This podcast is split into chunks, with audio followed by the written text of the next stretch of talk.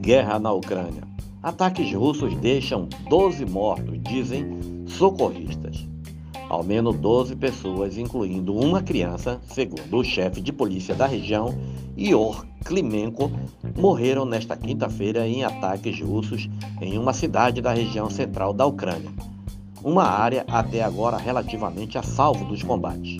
O Serviço Ucraniano de, Situações de Emergência fez o anúncio em sua página na rede social por volta das 6 horas, horário de Brasília, indicando ainda que 25 pessoas ficaram feridas, enquanto socorristas lutam contra um incêndio provocado pelos ataques na cidade de Vinnytsia. Não é possível fugir da guerra. Moradores de Bakhmut, na Ucrânia, relatam o temor após os ataques. E o presidente Volodymyr Zelensky chamou os ataques que ocorreram longe da linha de frente de ato claro de terrorista. Todos os dias a Rússia mata civis, mata crianças ucranianas, lança mísseis contra alvos civis onde não há nada militar. O que é isso senão um ato claro de terrorismo? Denunciou Zelensky no Telegram. Imagens divulgadas pelos socorristas mostram carros incendiados ao lado de um edifício de 10 andares destruído por uma explosão.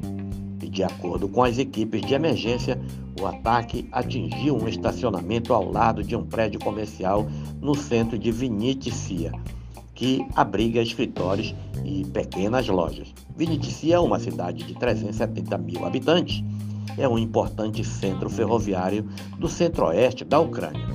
Desde o início da invasão russa na Ucrânia, em 24 de fevereiro, o centro e o oeste do país são considerados regiões relativamente seguras, afastadas das frentes de batalha do sul e leste.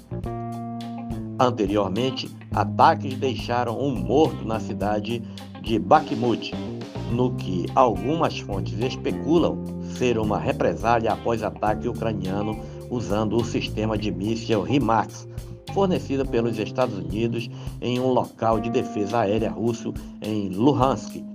Cinco ficaram feridos, segundo o governador de Donetsk, Pavlo Kirlenko.